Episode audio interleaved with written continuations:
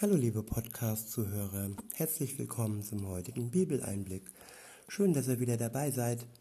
Heute geht es abermals um ein Kapitel aus der Apostelgeschichte und zwar diesmal Kapitel 15. Ich lese euch wieder aus der Übersetzung Neue Genfer vor. Dort geht es wieder um das Thema Christenheit, nachdem Jesus zurück in den Himmel gegangen ist und äh, was damals war, kann auch für uns heute wichtig sein. Insofern, es ist wieder spannend. Ab Vers 1 heißt es, doch dann kamen einige Leute aus Judäa nach Antiochia und forderten die Männer der Gemeinde auf, sich beschneiden zu lassen, wie es im Gesetz des Mose vorgeschrieben ist. Wenn ihr euch nicht beschneiden lasst, lehrten sie, könnt ihr nicht gerettet werden. Damit stießen sie bei Paulus und Barnabas auf entschiedenen Widerstand und es kam zu einer heftigen Auseinandersetzung. Schließlich wurden Paulus und Barnabas zusammen mit einigen Christen aus Antiocha, Antiochia beauftragt, nach Jerusalem zu reisen und den Aposteln und den Ältesten der dortigen Gemeinde diesen Streitfall vorzulegen von der Gemeinde in Antiochia feierlich verabschiedet, machten sich Paulus und Barnabas auf den Weg. Sie zogen durch Phönizien und Samarien und überall erzählten sie von der Hinwendung der Nichtjuden zu Gott. Eine Nachricht, mit der sich allen Geschwistern große Freude bereiteten. Als sie in Jerusalem ankamen, wurden sie von den Aposteln und den Ältesten und von der ganzen Gemeinde herzlich empfangen. Und sie gaben einen Bericht von dem, was Gott durch sie als seine Mitarbeiter alles getan hatte. Doch einige, die zur Partei der Pharisäer gehörten und zum Glauben an Jesus gekommen waren, standen auf und erklärten, man muss die Nichtjuden beschneiden und dazu auffordern, das Gesetz des Mose zu befolgen. Ja, die ersten Verse zeigen doch, dass es für die ersten Christen zumindest zum Teil schwer war, von den alten äh, Gesetzen von Mose abzulassen und äh, das Neue wirklich anzugehen, beziehungsweise diese Gesetze sind ja nicht verworfen worden. Sie bestehen ja heute noch. Es ging darum, diese Gesetze den neuen Christen aufzuerlegen, obwohl sie durch Jesus ähm, Erlösung fanden und Freiheit fanden im Glauben. Und die Diskussion ging weiter. Der nächste Abschnitt ist überschrieben. Die Stellungnahme von Petrus. Gott hat die Frage längst entschieden. Ab Vers 6 heißt es, daraufhin trafen sich die Apostel und die Ältesten, um über diese Sache zu beraten. Nachdem man lange und intensiv miteinander diskutiert hatte, erhob sich Petrus und sagte zu den Versammelten, Liebe Brüder, wie ihr alle wisst, hat Gott euch seine Entscheidung schon vor langer Zeit klargemacht. Damals, als er mit dem den Auftrag, als er mir den Auftrag gab, den Nichtjuden die Botschaft des Evangeliums zu verkündigen.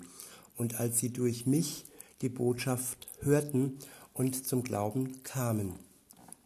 Gott kennt uns Menschen ja durch und durch und er hat die Echtheit ihres Glaubens bestätigt, indem er ihnen genau wie uns den Heiligen Geist gegeben hat. Das ist eine wirklich wichtige Stelle, auch um einfach zu sehen, ähm, ob das Gegenüber, das da behauptet, ähm, Christ zu sein, ähm, ob dieser Glaube wirklich echt ist. Wenn es dann ums Thema Heiliger Geist geht und ähm, wenn es darum geht, dass der Geist Gottes unser Leben bestimmt, dass er uns das Wort Gottes erklärt, und ähm, wenn wir uns darüber unterhalten und da herauskommt, dass dann der andere sagt, nö, ich brauche den Geist Gottes nicht, ich kann auch so glauben, dann ist es eigentlich schon ein Indiz, dass man sagen kann, dass da was nicht stimmt und er nicht wirklich mit Gott unterwegs ist, weil er den Heiligen Geist mehr oder weniger ablehnt und seine Wirksamkeit äh, bestreitet oder sagt, er braucht es nicht. Weiter geht's in Vers 9, dort steht, er machte keinerlei Unterschied zwischen ihnen und uns, sondern hat auch ihr Innerstes aufgrund ihres Glaubens von aller Schuld gereinigt. Gott macht also keinerlei Unterschied zwischen seinem Volk, dem jüdischen Volk und uns, die wir nicht Juden sind und uns zu ihm bekehren. Wir haben den gleichen Wert, auch wenn er mit dem jüdischen Volk angefangen hat und es als seinen Augapfel ansieht, sind wir trotzdem der zweite Augapfel, kann man sagen, und äh, vom Wert her den Juden gleichgestellt, den Juden, die an Jesus glauben. Weiter geht es. Also praktisch, er hat uns beide von unserer Schuld gereinigt und insofern ist das alleine entscheidend. Ab Vers 10 heißt es, warum wollt ihr Gott jetzt herausfordern und diesen Jüngern ein Joch auf den Nacken legen, das weder unsere Vorfahren noch wir selbst zu tragen vermochten? Das ist auch sehr, sehr äh, wichtig. Also ein Joch, diese, diese ganzen Gesetze, die das Judentum ähm, sich aufgelegt hat und dieses Joch ähm, dazu sind sie einfach nicht in der Lage und nicht imstande, all diese Gesetze zu befolgen. Und aus diesem Grunde musste Jesus kommen, um dieses Joch ähm, den Juden und auch uns abzunehmen und uns zu befreien und uns zu erlösen. Und weiter geht's in Vers 11. Wir sind doch ganz im Gegenteil davon überzeugt, dass wir genau wie sie einzig und allein durch die Gnade des Herrn Jesus gerettet werden. Nicht das Joch, das wir uns selber auferlegen, rettet uns, sondern die Gnade von Jesus. Sie rettet uns. Alles andere ist nur Schein und ja, ist nur ein Joch und belastet uns nur.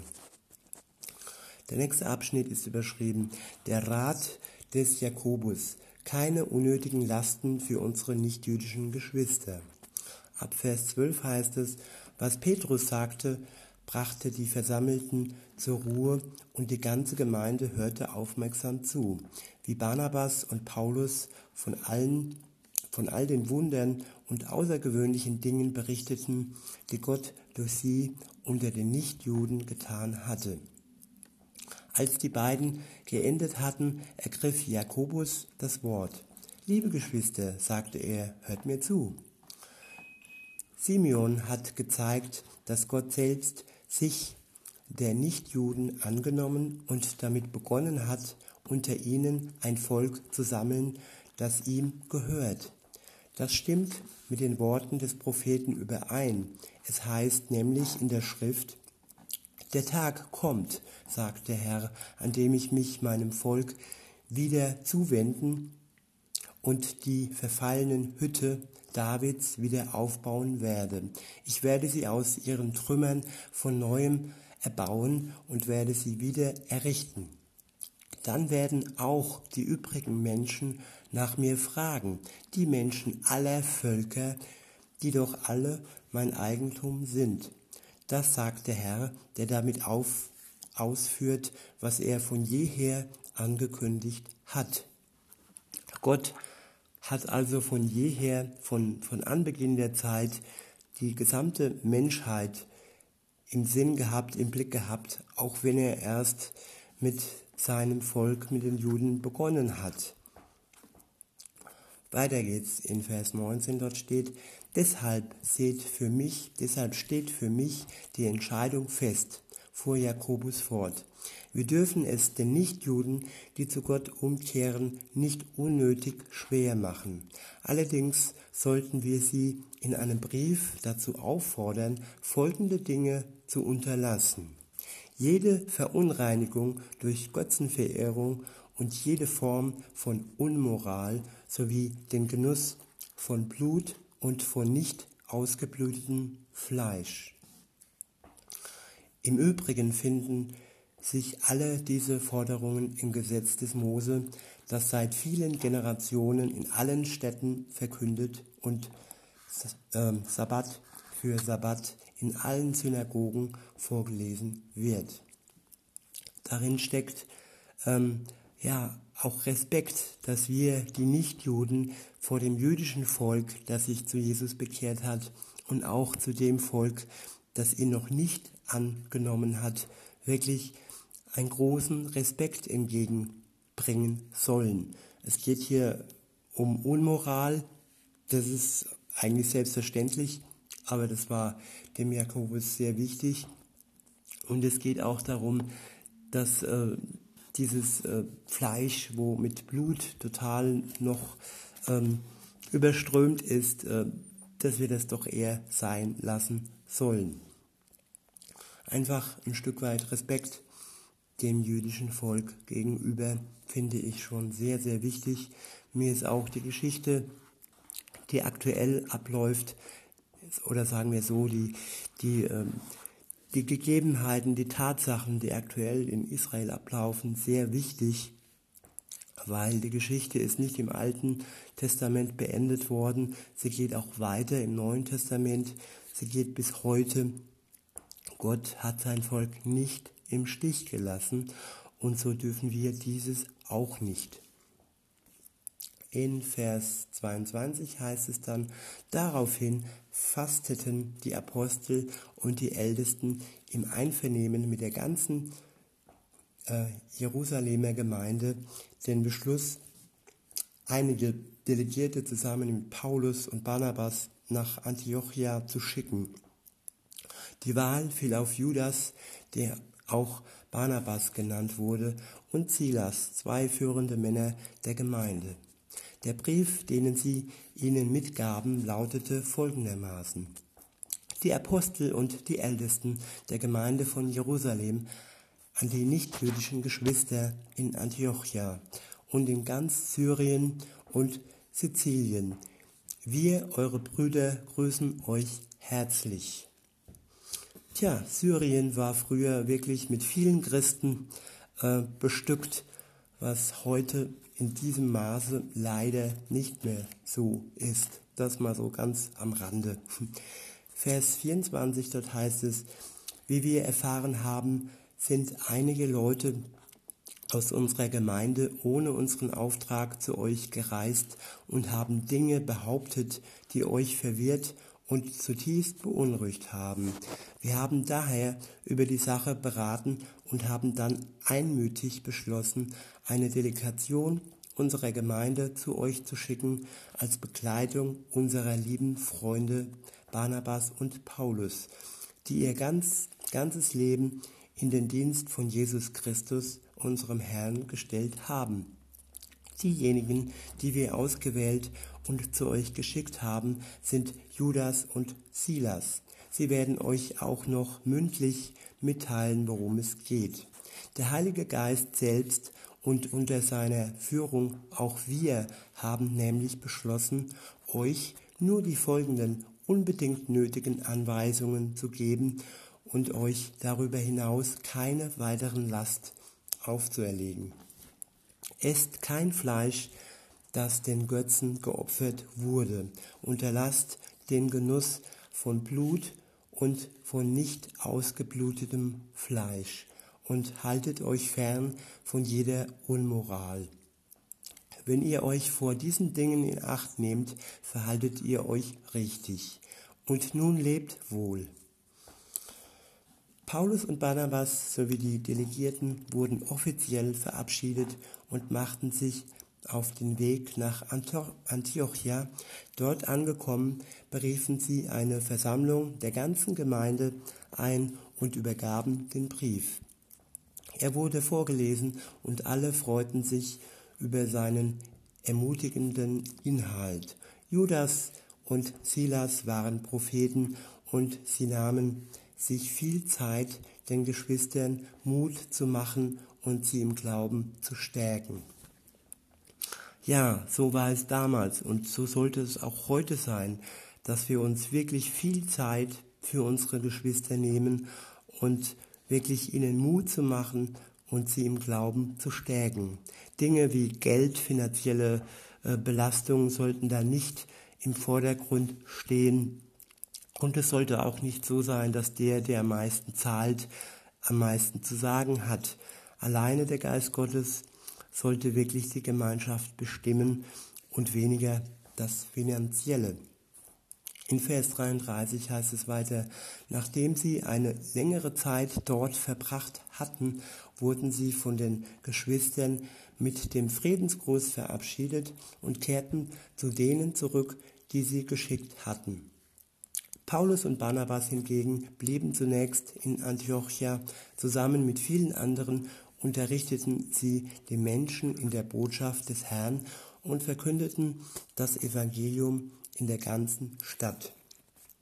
Nach einiger Zeit sagte Paulus zu Barnabas, lass uns wieder aufbrechen und die Geschwister in all den Städten besuchen, in denen wir die Botschaft des Herrn verkündet haben. Wir müssen doch sehen, wie es ihnen geht.